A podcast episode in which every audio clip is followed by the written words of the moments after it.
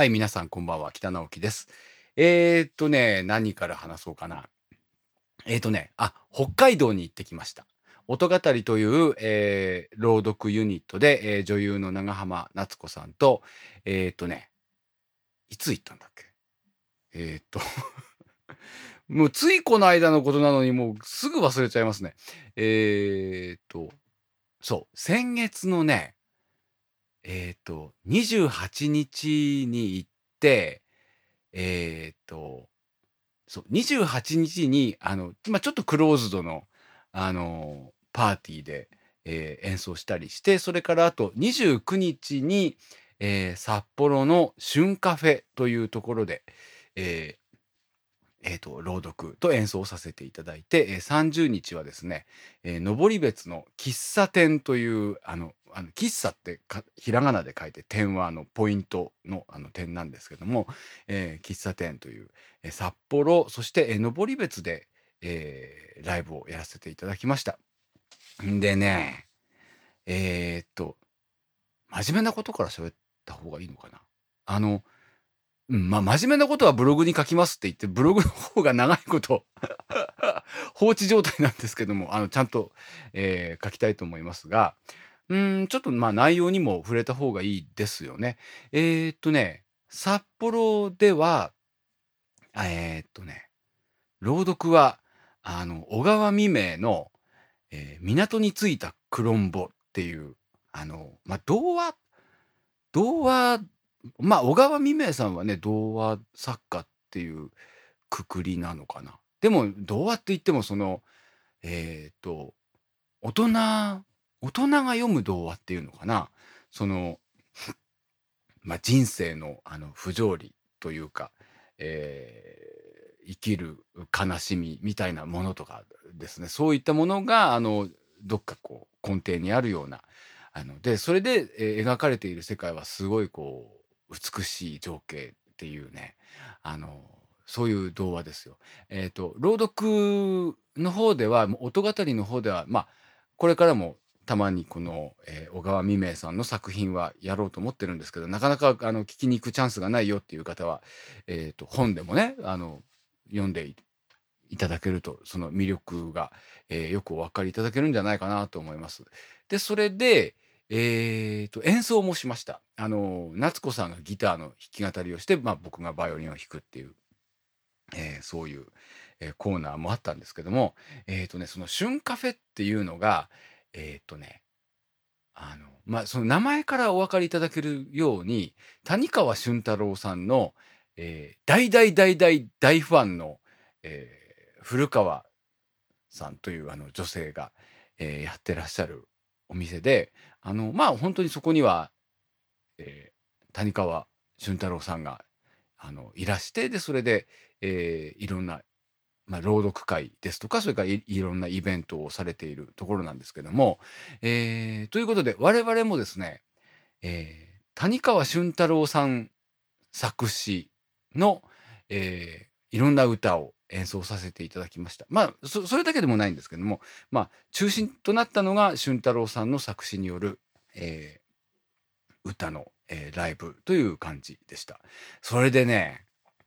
まあ結構あの有名な歌あるじゃないですか。えっ、と、3月の歌とか、えっ、と、あとは、死んだ男の残したものはとか、名曲ですよね。で、そういう曲の他にですね、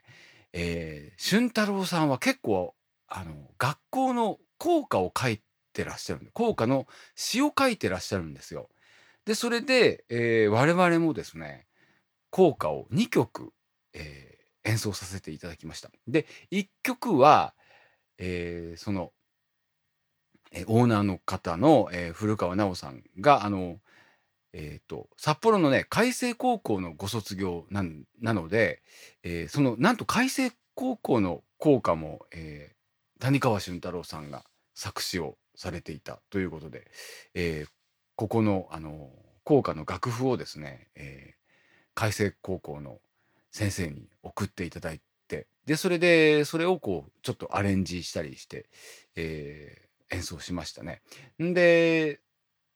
まあ、あの、最初はね、バイオリンとその弾き語りでやろうと思ってたんですけど、まあ、せっかく、えー古川さんもいらっしゃいますし、えーそれとね、その、開成高校の先生も、あの、一人いらしてたので、え4人で 4人でやりました。で、あのー結構ね、それは楽しい、あの歌だったんですけども、楽しいっていうか、まあ、あの綺麗なね、効果だったんですけども、えー、でね、もう一曲はね、何を隠そう、えー僕の、えー母校の盛岡北高、ま、盛岡北、岩手県立盛岡北高等学校の校歌なんですよ。これがね、えーやっぱり作詞が、えー谷川俊太郎さんで、作曲がね、えっ、と、現代音楽かな？現代音楽のあの、湯浅ジョージさんという、えー作曲家の方の、あの曲なんですよ。で、それでね、普通さ、校歌ってあの、まあ、甲子園とかで歌うような、ああいう、うん、明るくて、ね、元気のいい感じの、ああいう曲調じゃないですか。ところが、ところがね、その盛岡北高の、えー校歌は、暗いんですよ、これが。なんていうのかな。えっ、と、ソビエト連邦のね、旧ソ連の国歌って、まあご存知の方あまりいらっしゃらないかもしれないんですけど、あのあいい曲ですよ。いい曲なので、ぜひあの YouTube であのアップされてますので、ちょっと聞いていただきたいんですけど、それにちょっと似てる。かな似てないかなでもなんか印象が近いかもしれない。うん。で、それでね、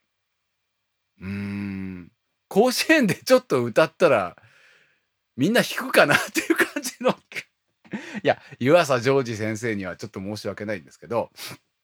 あの、そういう曲調なんですよ。で、それで、えーっとね、あの、詩の内容もね、なんていうのかな。まあ、き希望に満ちてみたいな、よくね、その、学校の校歌にあるような感じの、まあ、言い回しとか言葉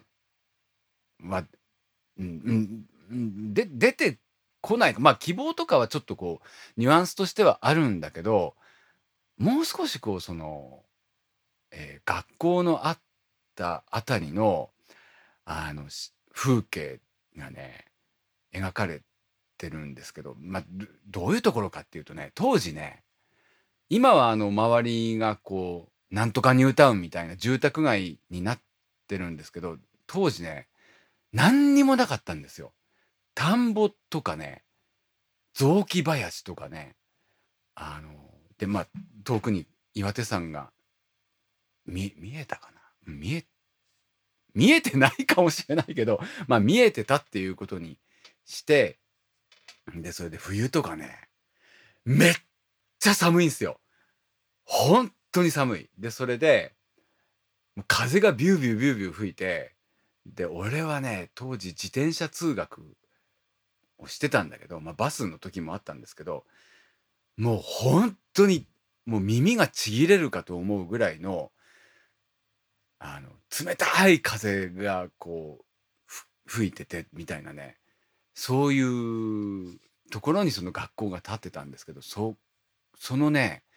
情景をありありと描いたような歌詞、うん、でだけどあのそのね交渉ってあるじゃないですか。それが確かね北斗七あれ？北斗七星？あれ？カシオペア？カシオペアと北斗七星って違いますかね？あとにかくあのカシオペアだったかな？そのカシオペアっていう言葉が出てきたりとかその北っていう、まあ、盛岡北高、まあ、盛岡の北の方に位置する学校なのでその北っていうのがねキーワードみたいな感じになってる。結構ねかっこいい詩ですよある意味。で、えーそれその詩にその先ほど言った、えー湯浅ジョージ先生の、まあ、暗く暗いけど美しいメロディーがついて本当にいい歌でねこれはねあの、いつか皆さんにも聞いていただきたいなと思うんですけど、ちょっとね、チャンスが、うーん、ないかな。うん、いつかね、作りたいですよね、そういう機会を。で、まあ、あの、この、えー効果2曲を、えー聞いていただきました。あの、旬カフェさんでは、こういう効果っていうのは、あの、俊太郎さんのね、作詞の効果っていうのは、初めてだったのではないか。で、しかもね、盛岡北高等学校の効果ってそんなに外部では、うん、そういうおみお店っていうかライブハウスとかね、カフェとかで、めったに演奏されてないんじゃないかなって思うので、ちょっとメモリアルなのかなと思うんですけど、まあどうなんでしょうね。えーで、それでね、その効果を演奏したら結構、まあ僕のね、前説もあんまり良くなかったかもしれないですけど、めっちゃ暗いんですよとかって言って始めたから、客席がざわざわざわってなんか、ちょっと笑ったりする人とかも、あの、いたんですけど、でもね、あのうん、皆さんね、あの、多分気に入ってくださったと思います。なので、あの、やっぱりやってよかったかなと、えー思いましたけど、あの、僕もね、ちょっとドイツにいる間に、あの、盛岡北高校に、あの、メールを送って、楽譜を送っていただけますか ?OB なんですけどって言って。で、今、バイオリニストとして細々と活動していますが、今度ライブで、えーやりたいので楽譜を送ってくださいってあの頼んだら、あの、えっと、音楽の先生が送って PDF を送ってくださってでねちょっとねあのあもし聞いてらしたらごごめんなさい。お礼がまだえーまだでしたね。本当に申し訳ございません。あの本当に、えーありがとうございました。えーえーと吹奏楽部のあ先生顧問の先生なのかな？顧問の先生ではないのかな？あの吹奏楽部の OB の方だと思うんです。まあ、やっぱりあの母校の先輩ですよということで、えー大変失礼いたしました。あのでもとても助かりました。でね、次の日は、えっ、と、あ、登別に行きました。で、登別では、えっ、と、まあ、朗読と、えーあと演奏を同じようにやったんですけども、朗読はね、あの、これは音語りではもう何回もやっているレパートリーで、えー長井家風の、えー木刀祈祷をやりました。まあ、あの、読んだことある方は、あの、多いと思うんですけど、なかなかあの人気のある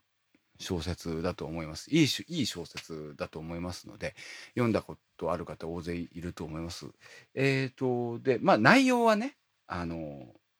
そうだな、えー東京の、あの今で言うとね、東向島ですよね、確か東向島。で、えっ、と、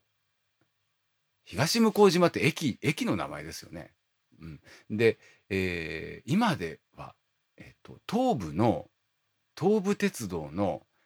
あ、スカイツリー線、スカイツリーラインとかって言うんですよ。あの、えっ、と、スカイツリーのね、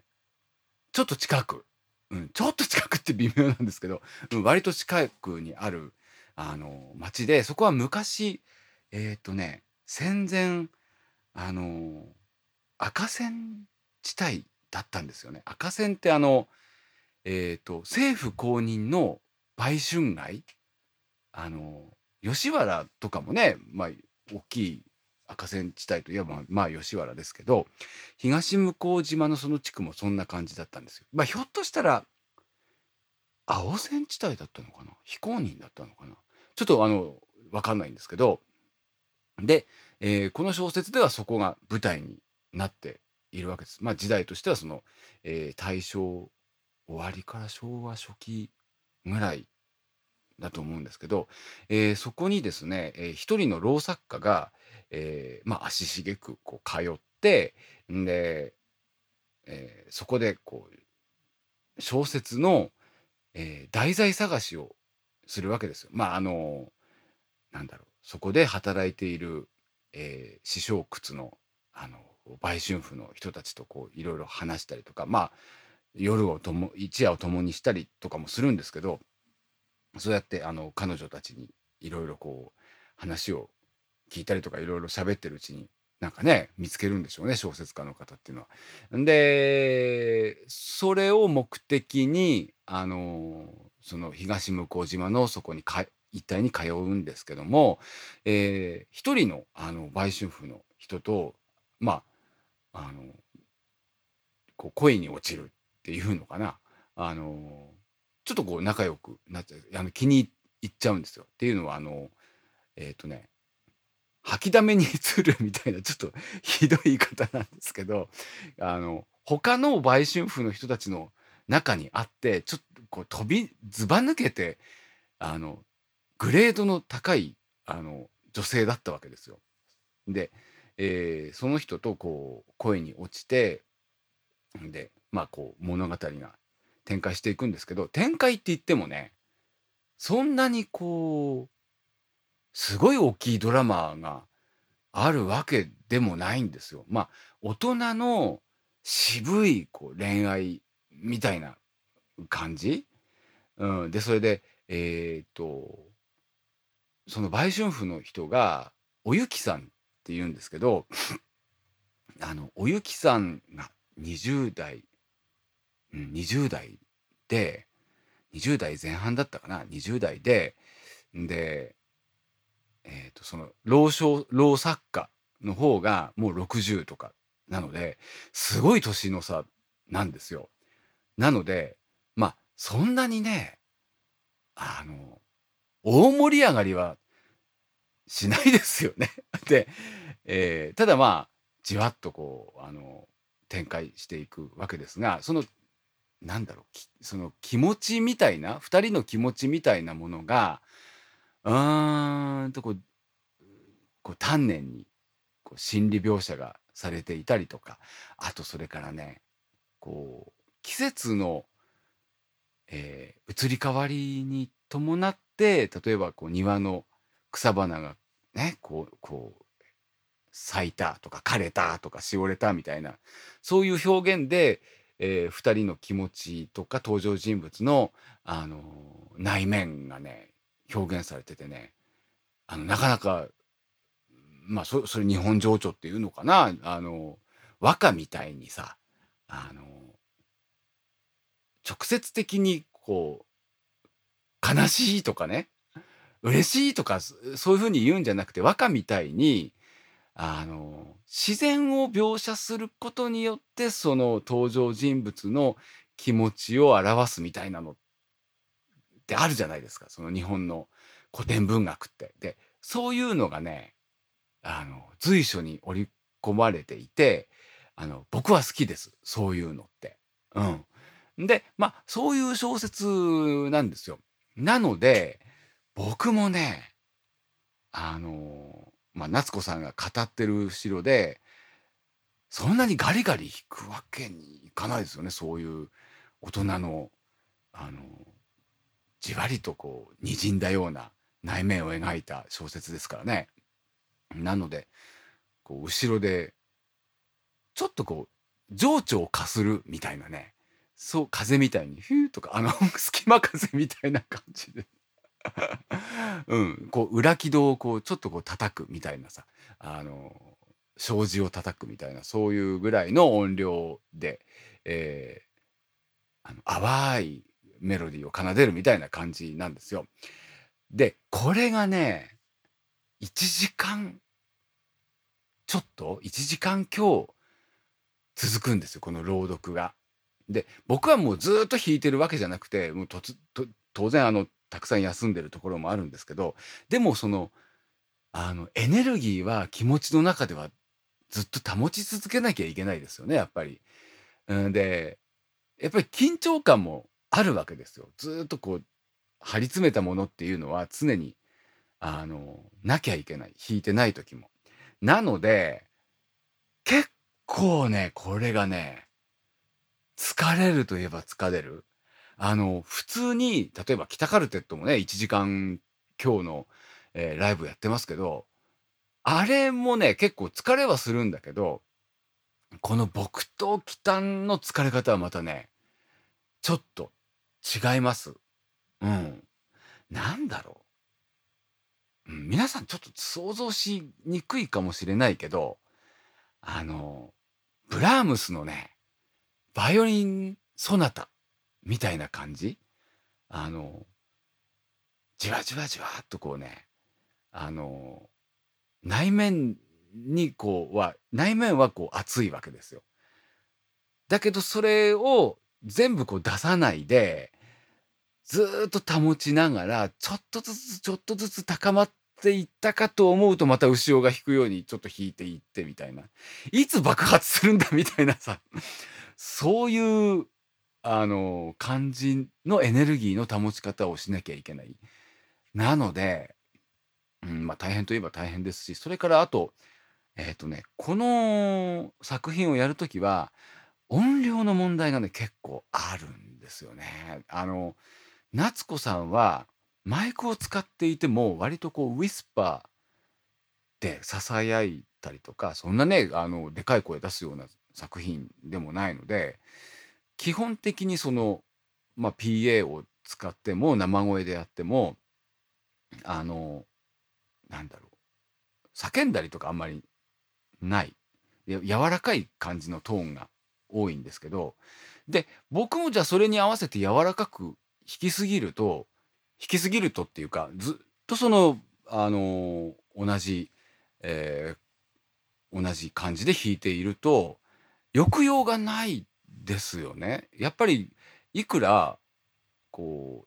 う、物語全体がね、あの静けさに覆われていたとしても、やっぱり起伏ってあるし、どっかでこうアクセントとしてガッと出るところがないと、うーん、何かこう、ぼやけた感じになっちゃうかなと思って、ガッと出たいんですけど、その勇気がないっていうのがね、まず一番の問題かもしれません。ただまあ、この作品は繰り返しやっているし、あの、まあ、お互いの間合いとかね、あの、あ、こんな感じで来るのかなとか、あと僕自身もね、そのお話の筋とか、こういうセリこういう、あの、まあ、セリフっていうか、こういう言葉が、あの、来るんだったなみたいなことはだんだん、あの、体に入ってきたので、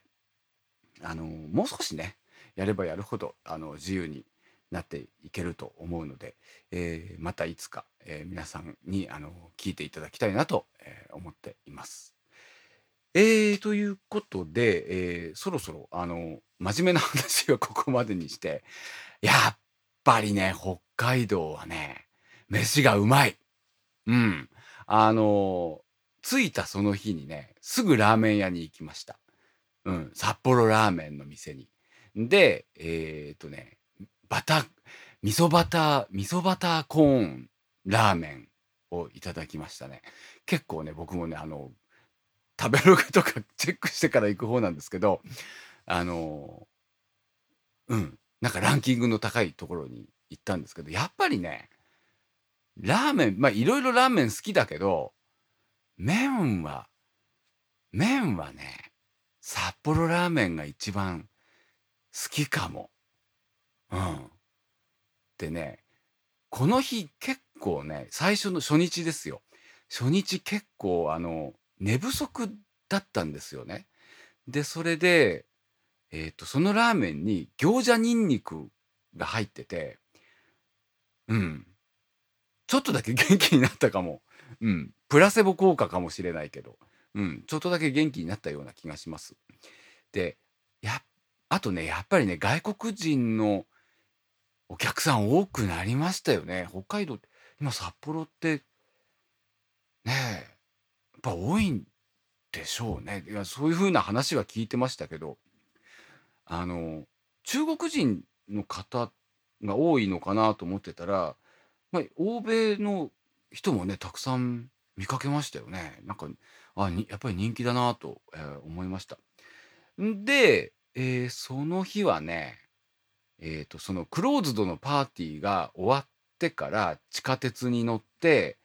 えっと、あ、夏子さんと、えっと、一番札幌で有名なね、ジンギスカンの店に行きましたよ。あの、有名な店だけど、だるまっていう、えっと、すすきのの中の店ですよね。で、あそこに行って、んで、えっとね、1軒目本店に行ったら、もう長蛇の列で、まあ、当然ですよね。で、長蛇の列で、で、いろいろネットとかで、まあ、今スマホがありますから、いろいろ調べて、で、今4店舗 ?5 店舗 ?4 店舗ぐらいあるんですよね、札幌市内に。で、それで支店の方が空いているっていうことが、結構空いてるっていうことが分かったので、行ったら、でも、それでもね、あの、椅子、店内の、あの、待ってる人用の椅子には座りました。で、10分、15分ぐらい待ったけど、でも、あの、それでもね、本店よりは早く席に座れて、んで、えーっとね、あ、そう、あのね、僕はね、昔、1回だけ本店の方には行ったことあったんです。なんかの仕事で、えーっと、えーっとね、うん。なんかの仕事でね、連れてってもらったん仕事の後の打ち上げで連れてってもらって、結構印象に残ってて、あ、また来たいなと思ってたんですけど、で、今回、あの、その念願が叶って、で、それでね、やっぱりうまかった。あの、ジンギスカンってね、実は盛岡もあるんですよ。うん。あの、うちはね、家庭でね、あの、今日は焼肉だよとかっていう日はジンギスカンなんですよ。で、あの、冷凍のね、ラム肉をね、買ってき、こう丸くか、丸く切ってある薄切りの、それこそあの、ボンレスハムみたいなね、そのぐらいの冷凍の、こう何枚も何枚も固まって冷凍されているそういうラム肉をね、あの、剥がして、1枚ずつ剥がして焼って、ホットプレートで焼くのが岩手の焼肉なんですよ。うん。だからね、俺はね、えっと、大学進学で東京に出てくるまで、本当の焼肉って知らなかったんですよ。焼肉ってジンギスカン、ラム肉だと思ってたんですよ。うん。で、それで、カルカルビとかね、なんかそういうのがあるって知らなかったんですよね。まあ、それはいいんですけど、で、とにかくその、岩手の、あの、ジンギスカンってとても薄っぺらい肉なので、あの、だるまのね、厚切りのラム肉を食った時はね、マジで感動しましたね。で、それで今回も、いや、うまかったですね。で、それで、あとね、玉ねぎ？俺ね、今までね、北海道の玉ねぎうまいよって聞いてたんだけど、そんなに関心なかったんですよ。うん、別にどこで食ったって同じだろうみたいな感じでいたんだけど、いや、今回はちょっとびっくりしました。あの美味しさに。で、うん、そこはね、キムチもうまかったしね。あと、えっと、僕はね、基本的に夜は炭水化物取らないように気をつけてるんですけど、やっぱりね、白飯欲しくなりますよね。ジンギスカンと、あとあのタレとね。うーん。で、結局、ライス頼みましたよね。うん。で、えっと、次の日はね、次の日はね、えっとね、あそこに行った。札幌駅のね、えっと、根室、あれ？根室なんとかっていうね、回転寿司なんだけど、あの、ちょっとそこもあの、某ランキングサイト、そんなのばっかりなんですけど、あの、ランキングサイトでね、1位とか2位とかになってるようなとこがあって、あの、そこもね、長蛇の列で、30分、40分ぐらい待ったのかな。うん。で、待ってやっとそこで食べたけど、回転寿司だけどね、やっぱりレベル違いますよ。東京の回転寿司と違いすぎる。で、しかも同じようなネタ、同じネタでもっとうまくて安いからね、やっぱり北海道の皆さんほんと恵まれてますよね。で、一番食べてうまかったのが、ホヤホヤはね、やっぱりあの、岩手県民にとってもね、ホヤってね、ソウルフードなんですよ。で、それで、東京の人はあの、ホヤ嫌いな人多いでしょ？それはね、申し訳ないけど東京のホヤは食えたもんじゃないです。うん。あの、やっぱり新鮮なホヤは、ほんとにえぐみもないし、甘いし、あの、なんだろう、あの、塩の塩の香りがね、鼻孔を鼻腔をくすぐるみたいなね、それが味わえるので、あの、その根室なんとかっていうね、あの回転寿司の店でもねそれはピカイチでした。なのであの東京の皆さんはそういうあの新鮮なホヤをぜひ食べてみてください。でねちょっと思い出したのがえっ、とね34年4年ぐらい4年45年前にあの黒田京子さんとねえっ、とアルバムをリリースした時にえっ、と北海道にそのリリース記念ツアーみたいなのをしたんですよ。でそれで札幌に行ってでそれでなんか早く着いちゃったんですよ。早く着いちゃってでそれでホテルにチェックインするまですごい時間があって荷物もたくさんあったからもうあんまり動きたくないからどっか駅ビルとかで駅ビルのカフェとかで時間潰そうよっていう話になってんでね駅ビルのねタリーズにね行ったんですね。でその駅ビルがちょうど今回のその根室なんとかっていうあの回転寿司の店がある駅ビルだったんですよ。でねその黒田さんと行った時になんか俺ね衣装を買いたいなと思ってんで黒田さんをタリーズに待たせてでねあのそのえっと紳士服っていうかメンズのフロアをあの端から端まで ずっとね洋服探してねあの買い物して回ったんですよ。で俺ね買い物をし始めるとあのついついね時間忘れちゃってねあのいろいろもう試着しますからねあの一着一着。でそれであのうんものすごいもう1時間以上とかもう黒田さん待たせてるのをね忘れちゃってで買い物してたんですよ。でそしたらあの黒田さんからね俺全然気がつかなかったんだけどあの時々こうメールが入ってたんですよ。で後からねあの買い物終わってあのタリーズに戻ったら黒田さんがもうすごいしんどそうな顔してて「どうしたの?」って言ったら「もうトイレ行きたくて仕方がない」って言ってでメール見たらねチェックしたら何分かおきにあの黒田さんからメールが入ってて「もうトイレ行きたい」で2通目「今どこ?」3通目「もう限界」とか、ね、そういうねメールがね何分かおきに入っててで、え、じゃあトイレ行きゃよかったじゃんって言ったら、行けるわけないでしょ、こんなに荷物たくさん置きっぱなしにしてって言われたんですけど、まあ確かにね、あの僕のバイオリンもそこにあの置きっぱなしにしたまま あの僕買い物に行っちゃいましたからね、黒田さんは、まあ、見張ってないといけないっていうそういう状況だったので、えー、大変申し訳ないことを、えー、してしまったなと思います。まあそんなことをね、あのそのね、今回回転寿司のあの店に行って同じ駅ビルだったので、えー、思い出して、えー、しまって、えー、本当に黒田さんには申し訳なかったなって 改めて、えー、思いました。えー、ということで、あの北海道ツアーあの実はね、えーと、札幌から登別に行く時も例えば、えー、夏子さんの、えー、バスの中台本忘れ物事件とかねそういうのもあったんですけどそれはまた、えー、おいおい、えー、お話しさせていただくことにしたいと思いますがえっ、と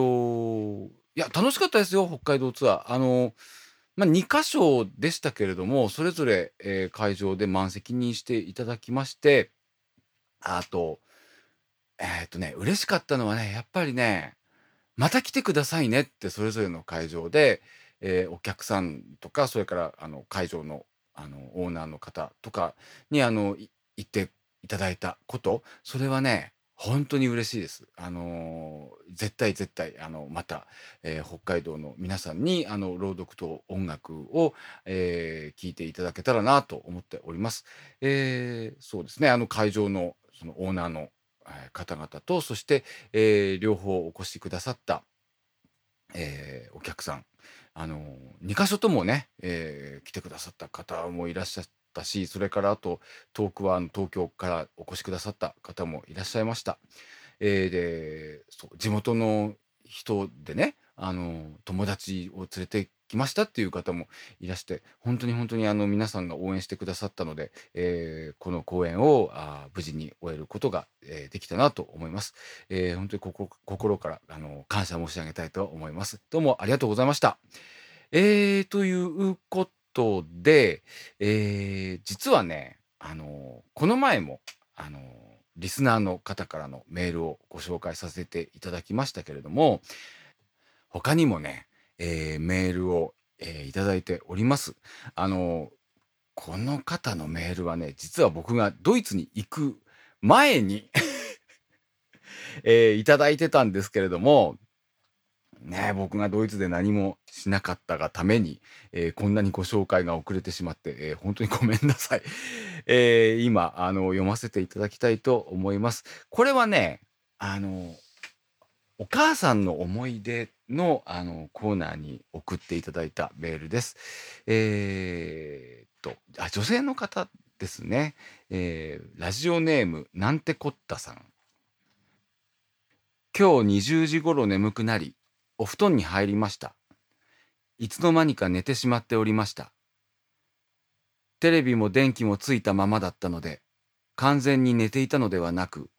寝たり起きたりしていたんだと思われます。テレビではドラゴンボールが放送されていました。夢を見ました。17で上京するまで母と二人で暮らしていたアパート。もうそこには母も住んではいないんですが、夢の中の私は、ああお母さんもうすぐ帰ってくるかなと待っているんです。当たり前の日常がそこにはあって、普通に待っているんです。子供の頃ドラゴンボールを見ていたから、その時に戻ったのかもしれません。夢から覚めて、ああ夢かと、お母さん帰ってこないんだなって、急に虚しくなって。でも一瞬でもあの頃に戻れて、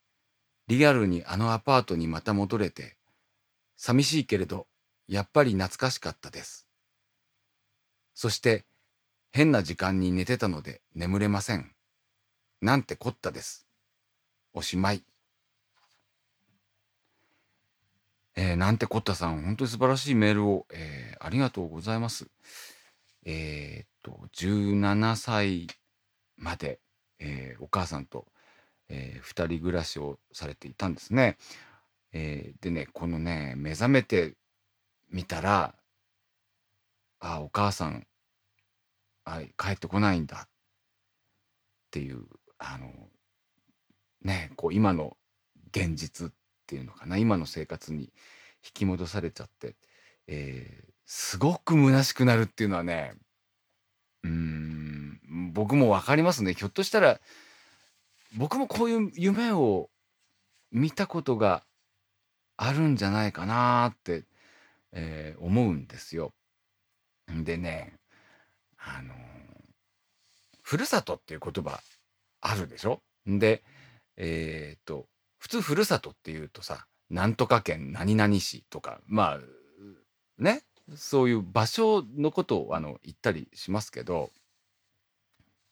実はなんかもう少しその気持ち的にはね、その人間関係だったり、なんだろう、もう少しこう、えっ、と、広く捉えるとね、うん、お母さんの作ってくれた料理だったりとかさ、あのそういうものだったりするじゃないですか。で、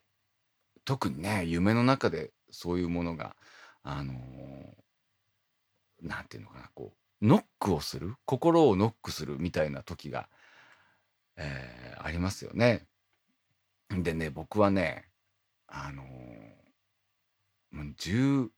10、年以上前になるのかな、ふるさとっていう曲を、あの作ったことがあって、で、今でもね、たまに演奏しているんですけれども、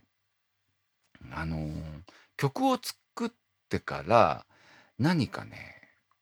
こう、夢の中に現れてくるふるさと、うん、まあ、例えば、その、なんてこったさんにとってはお母さんだったりとかお母さんと過ごしたそのアパートの部屋だったり何かそういうふるさとがあの夢の中で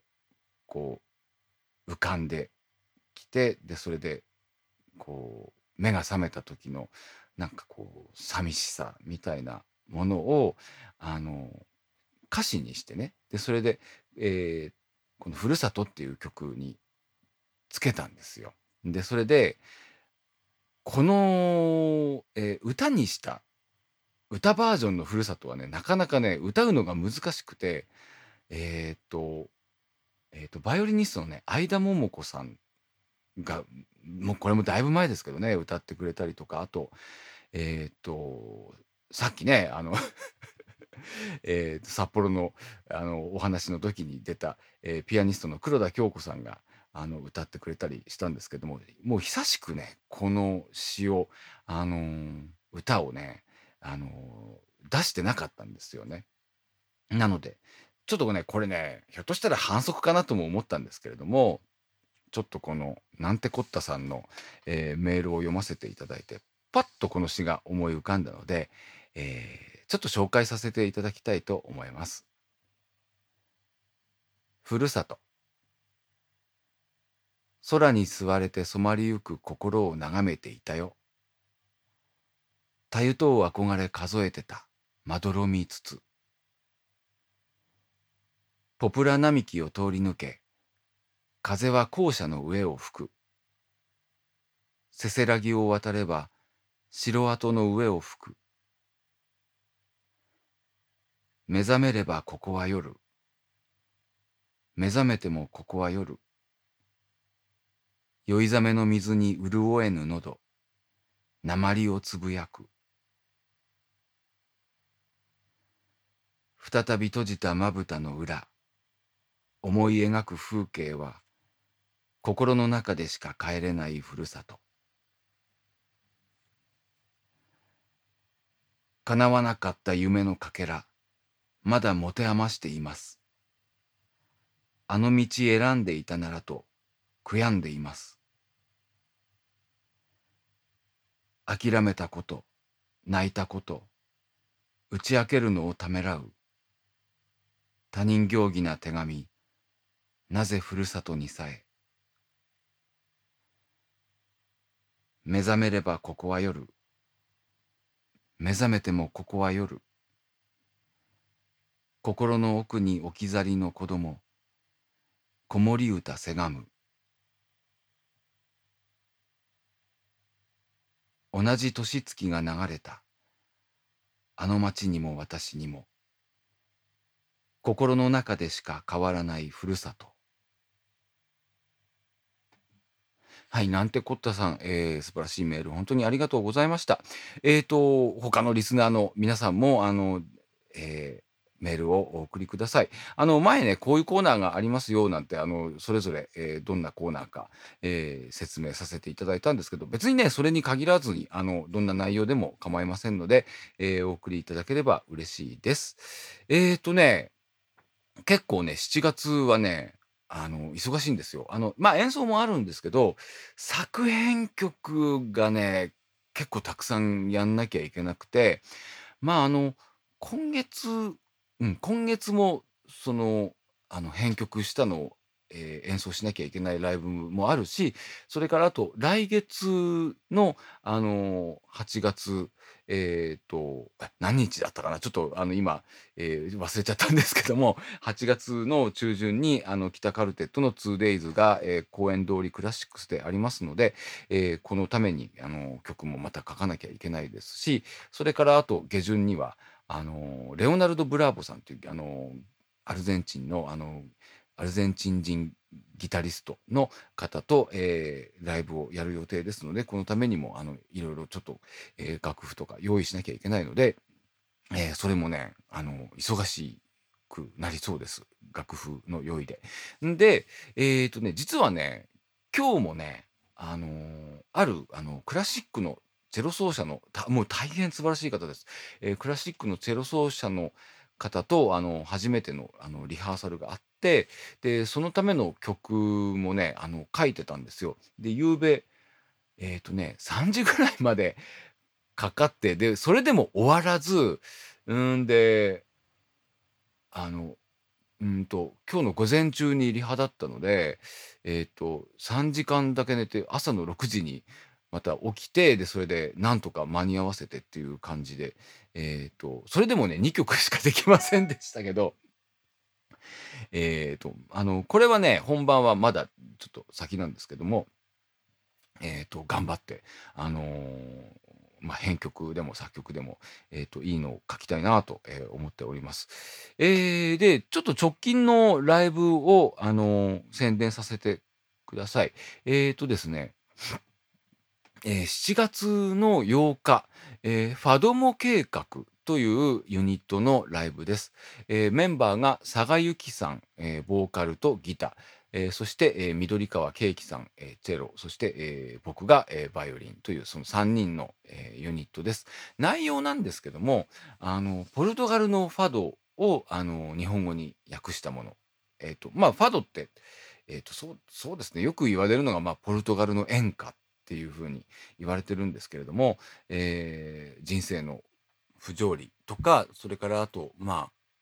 生きる悲しみみたいなものとか、愛の終わりみたいな、あの、そういうものを、えー切々と、あの、時に、えー激しく、時に、あの、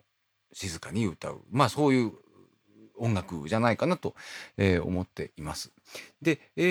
ーと、それとですね、他には、まあ、ラテンとか、えーそれからブラジルものもやります。それと、あと、昭和歌謡を最近よくやってますね。あの、割とえぐい 歌が多いんですけど、えっと、懺悔の値打ちもないとかね。それから、あと、浅川真紀さんとか山崎箱さんの、えーカバーも、えーやっております。で、えっと、日程が、あの、7月8日の、え日曜日、16時会場、17時開演。えー会場が雑司ヶ谷単語バーエルチョクロというあの昔の、えーえーと古民家を、えー改造したようなあのなかなか素敵な、えーカフェバーです。で、えーとですね、場所が、あのーまあ、雑司ヶ谷、えーと副都心線の、えー雑司ヶ谷駅から、えー歩いて4、5分ですかね。あと、都営荒川線の、えー雑司ヶ谷駅と、それから岸母神駅からも、まあ、大体、うん、まあ、4、5分かなと思います。で、えーっとですね、ご予約先なんですけれども、えーと、お店の方に、えー直接、えーお願いしたいと思います。電話番号が03-6912の5539、03-6912の5539、えーエルチョクロまで、えーご予約の方はお願いいたします。えーということで、今日もですね、ちょっと30分、あの、はるかに超えてしまったんですけれども、まあ、あのーできるだけね、この放送も、あのーコンスタントにやっていければなと思っております。えーということで、え最後までお聴きくださいまして、ありがとうございました。北直樹でした。